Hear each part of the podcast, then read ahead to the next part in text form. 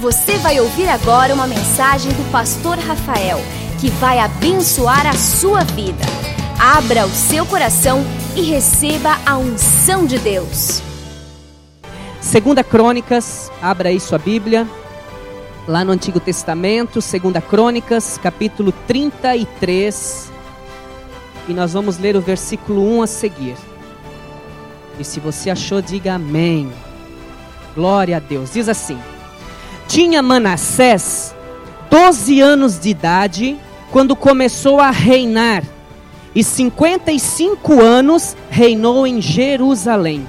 Fez o que era mal aos olhos do Senhor, conforme as abominações dos gentios que o Senhor expulsara de diante dos filhos de Israel. Tornou a edificar os altos que Ezequias, o seu pai, tinha derrubado. Levantou altares aos Baalaíns, fez postes ídolos e se prostrou diante de todo o exército dos céus e o serviu. Edificou altares na casa do Senhor, da qual o Senhor tinha dito: Em Jerusalém estará o meu nome eternamente. Em ambos os átrios da casa do Senhor, edificou altares a todo o exército dos céus. Fez seus filhos passarem pelo fogo no vale do filho de Inom, praticou feitiçaria, adivinhações, bruxaria, consultou médiuns, adivinhos, fez muito mal aos olhos do Senhor, provocando o Senhor a ira. 7.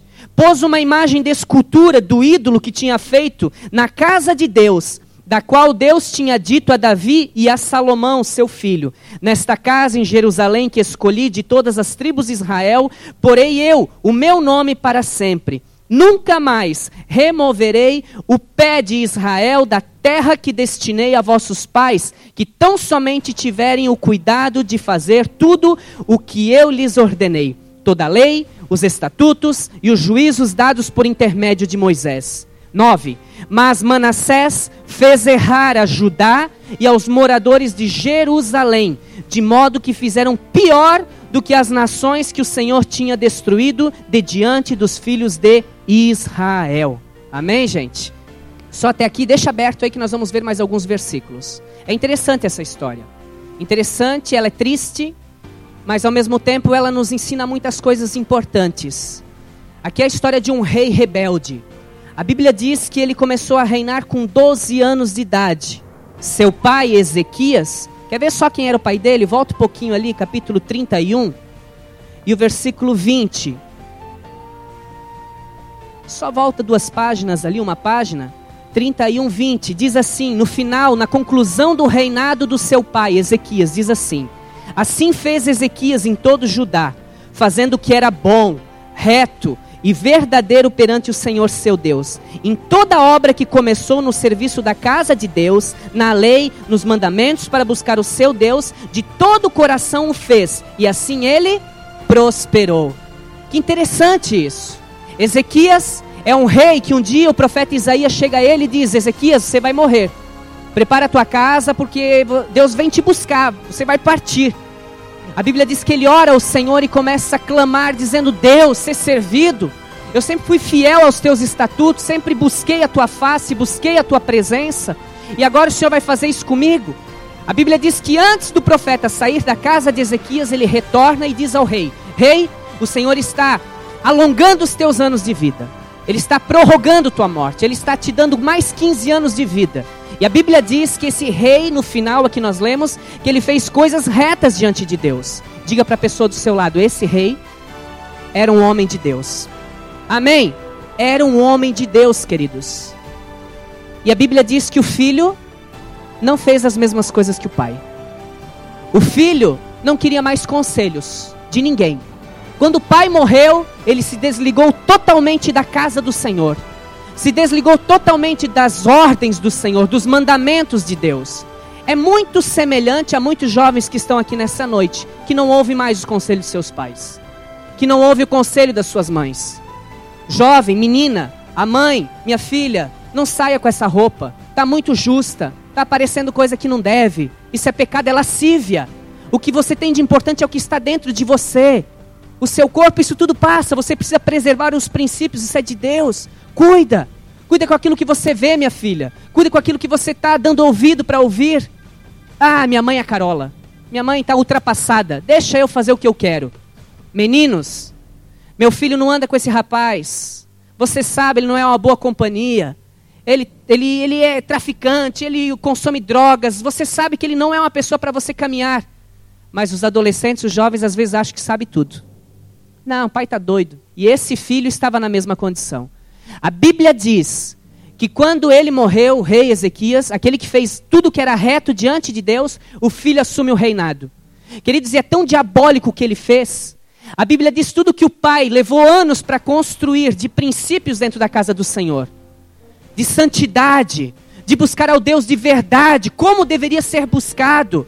A Bíblia diz que quando o rei Ezequias assume o reinado, havia idolatria dentro da casa de Deus. Havia ídolos, havia imagens. E a Bíblia diz que maldito é aquele que se prostrar diante de uma imagem. Nós só vamos se achegar diante de Deus através de Jesus Cristo. É a Bíblia que diz, é a boca de Deus que fala isso.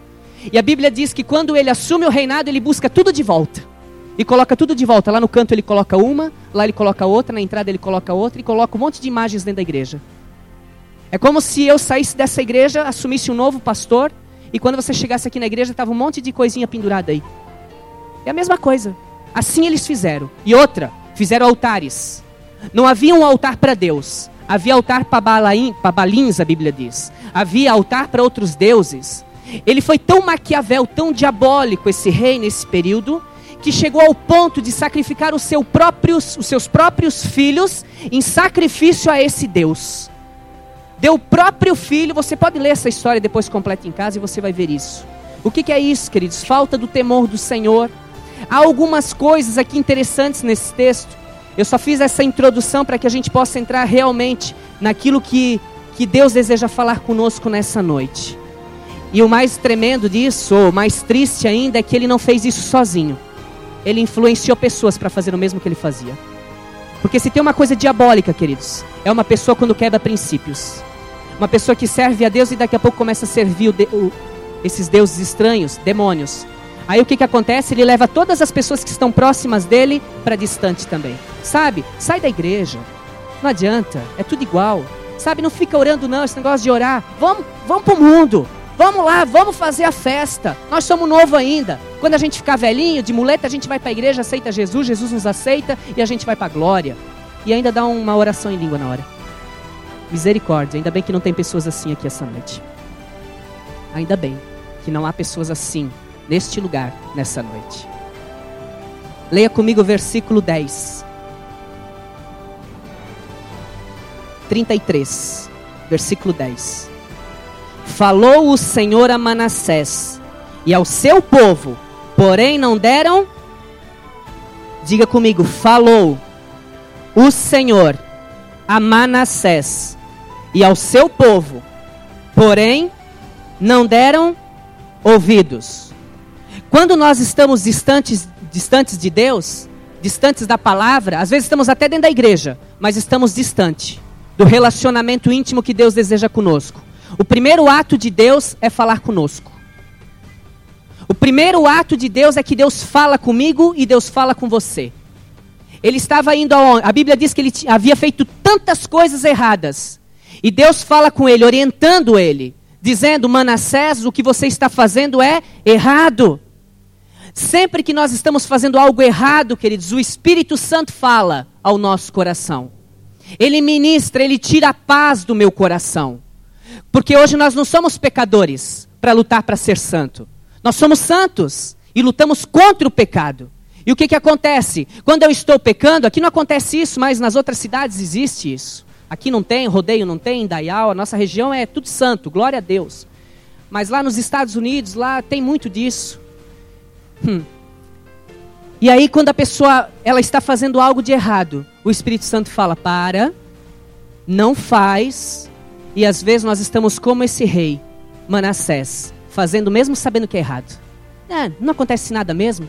Sabe, eu já fiz uma vez, não aconteceu nada de errado. Vou fazer a segunda. E daqui a pouco já fez dez, daqui a pouco já fez cem. E leva as pessoas para fazer junto. Quando eu falo fazer, pecados, coisas erradas, trambiques, passar perna, mentir, roubar, prostituir. Tudo isso, tudo isso é pecado, a Bíblia diz. E às vezes nós levamos as pessoas no mesmo caminho que nós estamos. Infelizmente, queridos, muitas pessoas não ouvem a voz amorosa do Senhor e continuam seus delitos e pecados. Isaías, o profeta, diz: Inclinai os ouvidos e ouve a voz do Senhor, atendei bem e ouvi o seu discurso. E nós não fazemos isso às vezes, porque nós estamos tão dominados pelo pecado, tão dominados pela carne, pela razão, que esquecemos que há um Deus que está com a voz amorosa falando no nosso íntimo: Para para enquanto há tempo. Vamos fazer a coisa diferente. Vamos mudar. Deus tem falado a muitas pessoas e, ela não, e elas não têm dado ouvidos. Foi o que aconteceu com Manassés. O Senhor falou ao coração deste homem, mas ele continuou rebelde, fazendo a sua própria vontade. Ah, pastor, mas não tem nada a ver. Sabe, pastor, eu confio no meu taco. Hum, você precisa confiar no taco do Senhor. Diga para o seu irmão, você precisa confiar no Senhor. Amém? E é interessante que Deus falou com o rei, mas Deus falou com o povo também. Porque quando um rei leva o povo a pecar, queridos, primeiro Deus vai consertar com o rei. Se o rei não quiser consertar, Deus vai no povo. É igual o pastor. Deus fala com o pastor para ele consertar. Se ele não quiser consertar, ele vai para o povo. Aí o povo sai da igreja. E vai para uma igreja para um pastor que queira se consertar. Para um pastor que queira realmente andar dentro dos princípios e da palavra do Senhor. É assim. Deus sempre vai falar com o profeta primeiro. Deus sempre vai falar com a autoridade instituída. E aqui a Bíblia diz que ele fala com o rei. Olhem para mim. E em seguida ele vai e fala com o povo. E diz: Vocês estão em pecados, meus filhos.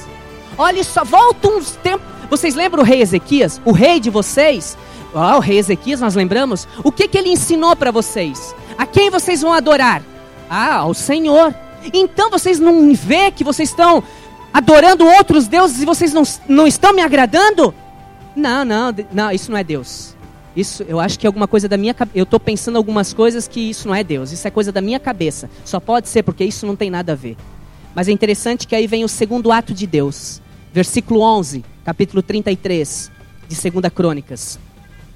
Pelo que o Senhor trouxe sobre eles os comandantes do exército do rei da Síria, os quais prenderam a Manassés, colocaram um gancho no seu nariz, amarraram-no com cadeias de bronze e o levaram para a Babilônia o que, que era a Babilônia? A Babilônia era o lugar de pecados. A Babilônia que reinava a idolatria.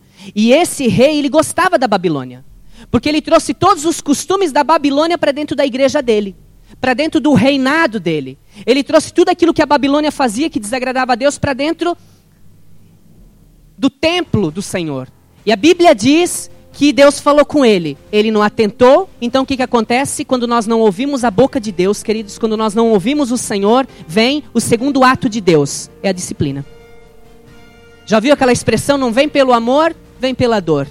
É assim mesmo, queridos. Não tem saída. Deus fala comigo, Deus fala contigo, Deus fala todos os dias, muda, faz diferente, e o camarada continua fazendo as coisas erradas, continua pecando, continua fazendo as coisas, Pastor, mas eu tenho saudade do mundo, eu ainda, por isso que eu ainda faço algumas coisas lá. Aí Deus vai olhar para você e vai dizer: "Querido, tu tem o livre arbítrio. Tu faz da tua vida o que tu quiser. Tu quer a Babilônia? Então vai." Ah, mas Deus não vai deixar eu ir para Babilônia. Deus não intervém no meu livre-arbítrio. Eu escolho da minha vida o que eu quero. E você também. E eu te dou um conselho essa noite. Escolhe o caminho do Senhor e permanece nele. Escolhe o caminho do Senhor e permanece com o Senhor. Aquele rei todo pomposo, o rei com coroa, o rei com cetro, o rei que tinha pessoas que serviam ele, estava lá no seu reino de glória, podendo mandar em todo mundo. Ele estava se achando com os deuses estranhos. De repente vem os assírios, a Bíblia diz, pegam ele como escravo, amarram os pés e as mãos, colocam um gancho no nariz dele. Porque quem bota gancho aqui na Bíblia, ela é bem clara. Esse gancho que foi colocado nele aqui era de escravo. Estude isso. Esse gancho foi colocado no nariz dele como um porco. O animal mesmo, o porquinho. Porque naquele tempo eles vendiam esses animais nas feiras como se vende hoje. Coloca-se um gancho no nariz do porco e eles puxam ele para onde ele quiser e ele não faz nada, porque aquilo dói. Aquilo é centro de orientação para ele. E o que, que eles fazem com o rei? Eles colocam um gancho no nariz dele e passam ele na praça pública, humilhando e envergonhando ele. Quando nós não ouvimos a voz de Deus, o segundo passo é a disciplina. E a disciplina de Deus, queridos, muitas vezes dói. Porque às vezes a gente perde coisas que a gente nunca pensava que a gente ia perder. Às vezes acontecem situações que a gente nunca pensava. Pastor, mas Deus é tão ruim? Não, Deus é bom. E por isso que ele faz isso. A Bíblia diz no livro de Provérbios, no capítulo 20, 21, que o Senhor ele corrige a quem ele ama. Portanto, não despreze a correção do Todo-Poderoso. Diga para o seu irmão: Deus corrige a quem ele ama. Se ele te corrige, é somente sinal de que o Senhor te ama muito. É engraçado porque este homem ele foi amarrado, prostrado, preso, sujo, no meio da imundícia ele ficou a partir de então. Começou a viver isso. Essa era a vida do rei. Uma vida agora amarrado, prostrado, sujo, preso e no meio da imundície. O que acontece, querido, nas vidas das pessoas que estão nos caminhos do Senhor, mas têm a mentalidade na Babilônia, gosta das coisas da Babilônia, é isso. Fica amarrado, fica preso, fica sujo pelo pecado e fica no meio da imundícia. Pastor, que palavra. Você podia ter sonhado outra coisa. Mas Deus permitiu que eu sonhasse isso para trazer essa mensagem para você essa noite. Porque o final das coisas sempre são melhor do que o princípio delas. Amém. Terceiro ato deste homem, versículo 13. Versículo 12 e 13. Em sua angústia, ah, na angústia, ele suplicou a quem? O Senhor seu Deus. E humilhou-se muito perante o Deus de seus pais. Ele fez oração. Quando a coisa aperta, queridos, é para lá que a gente vai correr sempre. Sempre. Se a gente sai do caminho do Senhor, no momento que a coisa apertar, é para Ele que a gente vai correr. E ainda a gente faz a oração bem, bem com vergonha, assim. Porque naquela hora o diabo coloca na nossa mente que Deus não vai ouvir o nosso clamor, que Deus não vai nos ouvir. A gente está no mundo, está fazendo as coisas erradas, e como é que Deus vai ouvir o meu clamor?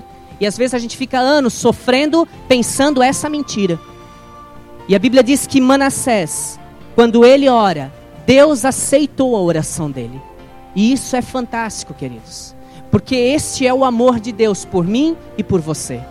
Diga para o seu irmão: Deus te ama demais. Ele aceitou a disciplina. Ele aceitou a disciplina. E ele aceitou a correção de Deus no momento em que ele se arrependeu. É muito semelhante à história do filho pródigo. Muito semelhante essa história. Quando o filho pródigo estava lá distante do pai, gastou tudo que já tinha bateu o desespero, o arrependimento e ele quis voltar para a casa do pai. E o pai o aceitou, porque o pai é bondoso, o pai é amoroso. Imagine o Senhor. A Bíblia diz que quando ele orou, quando ele clamou, quando ele se humilhou, quando ele se prostrou diante do Deus verdadeiro, Deus ouviu sua oração. Deus ouviu o seu clamor. Diga para a pessoa, quando você orar, Deus vai te ouvir em nome de Jesus. Amém. Sempre que você orar, não deixa nunca o inimigo colocar uma seta na tua cabeça dizendo que quando você ora Deus não te ouve, porque ele te ouve. E tem gente aqui nessa noite que já pensou isso. Deus não está me ouvindo? Aonde que está Deus?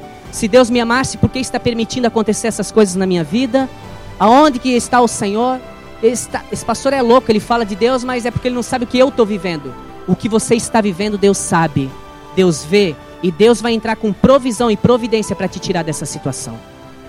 Amém. O quarto ato, versículo 13 até o 16. E lhe fez uma oração, e Deus se aplacou para com ele, e ouviu a sua súplica, tornou a trazê-lo a Jerusalém ao seu reino. Então conheceu Manassés que o Senhor era Deus. Depois disso, reedificou o muro de fora da cidade de Davi, ao ocidente de Gion, no vale até a entrada da porta do peixe, e rodeado até o fel. Também o levantou muito alto, pôs comandantes militares em todas as cidades fortificadas de Judá. Tirou da casa do Senhor os deuses estranhos e o ídolo, como também todos os altares que tinha edificado no monte da casa do Senhor. E em Jerusalém, e os lançou fora da cidade. Então reparou o altar do Senhor e ofereceu sobre ele sacrifícios de ofertas pacíficas e de ações de graça, e ordenou a Judá que servisse ao Senhor Deus de Israel restituição vem sobre a vida daqueles que se arrependem. Sempre que você se arrepender, queridos, A faceta de Deus, em primeiro lugar, naquele momento, é a justiça. Deus faz justiça sobre a vida daqueles que se arrependem, sobre a vida daqueles que não querem viver lá fora, sobre aqueles que querem ter uma vida reta e íntegra diante do Senhor. O Senhor tem planos de restituição para a tua vida. Você pode ter certeza disso. A Bíblia diz que Deus vai restituir até os anos que você perdeu. Diga para o seu irmão, até os anos que você perdeu. O Senhor vai acrescentar, vai restituir, em nome de Jesus. Amém? Busque a direção do Senhor. A Bíblia diz que eles buscavam direção de feiticeiros, de cartomantes, búzios, tarôs, benzedeiras. Isso é o que tinha na época que não agradava o Senhor. Olhem para mim. Não é diferente de hoje, queridos. Talvez você não vá em nada disso. Mas de manhã cedo você não fica sem o teu signo. Sem saber qual é o teu horóscopo. Escute isso, querido. Ah, escute isso. O que vai dirigir tua vida não é o touro, não. O que vai dirigir tua vida é o leão da tribo de Judá. Amém? Tem crente que acorda de manhã feliz da vida, ouve o signo fica triste. É? Você que é nascido do signo do touro. O seu dia hoje vai ser terrível. No amor, seu marido nem vai olhar para tua cara. E você tá lá todo bobo na frente. Pega o jornal, já vai para a página numerada, né? Não, eu sou de leão, né? Eu vou lá ver o leão. Já viu que o leão é sempre bom, né? Sempre tem coisa boa pro leão. Queridos, o que tem de bom e o que vai dirigir a nossa vida é o Senhor dos Exércitos. Eu vou acordar de manhã e vou orar. Vou dizer, Deus, quem dirige a minha vida não é horóscopo, não são os cristais, não é a cartomante, não é o feiticeiro. Quem dirige minha vida não são as palavras de destruição que os meus inimigos traçam contra a minha vida. Quem dirige a minha vida é o Senhor. Eu vou para a palavra, eu vou orar, Deus vai me dar uma palavra para esse dia, vai ser uma palavra tremenda. Essa depressão vai sair da minha vida em nome de Jesus. Eu vou alcançar os sonhos e os projetos que Deus tem para minha vida nesse dia em nome de Jesus. Diga assim: eu vou alcançar os projetos que o Senhor tem para minha vida em nome de Jesus. Você crê nisso? Queridos, alguns se empolgam com isso. Alguns se empolgam, gostam disso, gostam de palavras assim, mas não agem para receber isso. Outro dia eu falava com alguém e eu tenho falado muito, com muitas pessoas. Sempre que Deus nos dá uma promessa, Ele nos mostra o futuro. Só que quem vai alcançar o futuro é eu. São as minhas atitudes. Eu disse para alguém que quando eu, houve uma profecia sobre a minha vida que eu iria ser pastor, mais duas pessoas foram receberam a mesma promessa. Três naquele dia. E os dois não são mais.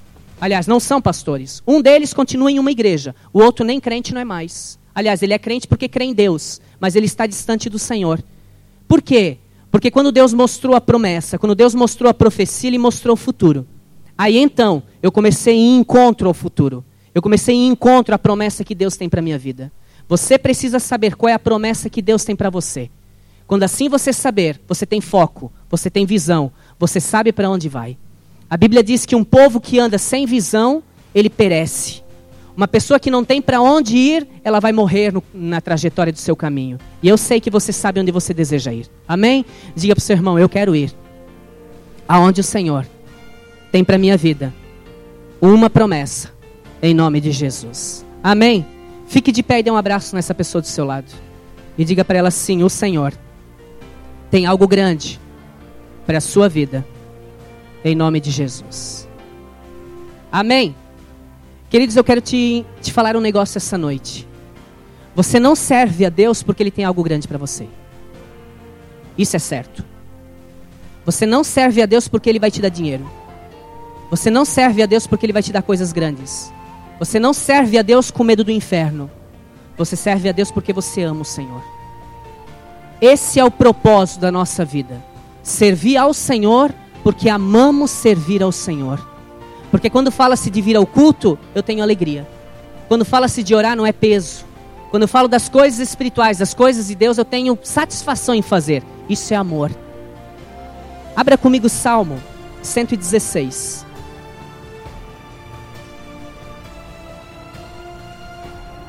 Salmo 116.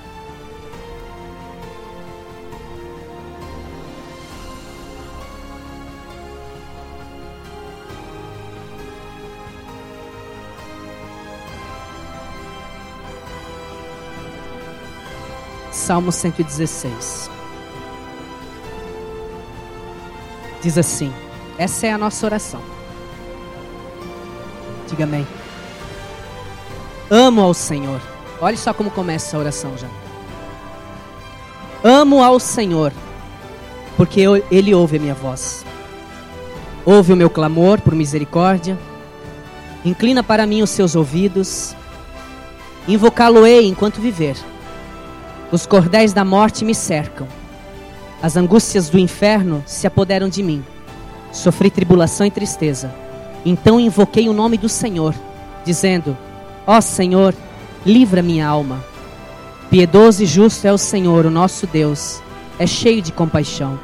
O Senhor protege os simples. Quando eu estava abatido, ele me livrou. Volto a minha alma ao teu repouso, pois do Senhor te fez bem. Pois tu, ó Senhor, livraste a minha alma da morte, os meus olhos das lágrimas e os meus pés da queda, para que eu ande perante a face do Senhor na terra dos viventes. Diga para o seu irmão: ame o Senhor. Dessa forma, em nome de Jesus. Feche os seus olhos e fale com Deus nessa noite, queridos. Faça uma análise da sua vida. Todos nós aqui falamos que somos cristãos, crentes, servimos a Deus. Temos referências na nossa vida. Todos nós temos o Senhor. E dentro do teu coração, queridos, dentro do teu entendimento, quando o problema aparece, quando as dificuldades estão ao nosso redor, nós temos amado o Senhor, nós temos servido o Senhor, nós temos ouvido a voz do Senhor. Quando as coisas que não são de Deus se aproximam de nós, o Senhor fala conosco. E Ele tira a tua paz. E Ele fica ali falando: Filho, sai dessa. Não dê ouvidos a esse tipo de pessoas. Não veja isso. Não ouça isso. Não escreva isso. Mas muitas vezes nós relutamos com essas resistências. Achamos que não é a voz de Deus Achamos que são tantas vozes, mas que não são a voz de Deus. E o Senhor continua insistindo. E talvez muitos que estão aqui já estão passando pela disciplina do Senhor, estão passando por lutas, por dificuldades. E você não sabe o que fazer, queridos. Você não sabe para onde correr. Parece que tudo se fecha. Parece que nada dá certo. Manassés clamou ao Senhor. No momento em que tudo se fechou. No momento em que todos diziam que aquele rei iria morrer. Na Síria, pelos babilônicos. Aquele homem se levanta. E ele se lembra do Deus que fez tantas coisas na vida dele.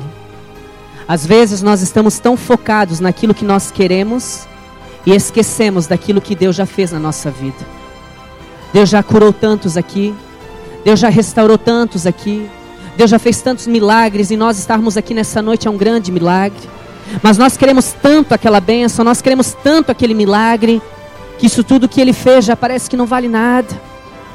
A Bíblia diz que quando Manassés estava com aquele gancho no nariz, com as suas mãos, seus pés amarrados, ele clamou ao Senhor.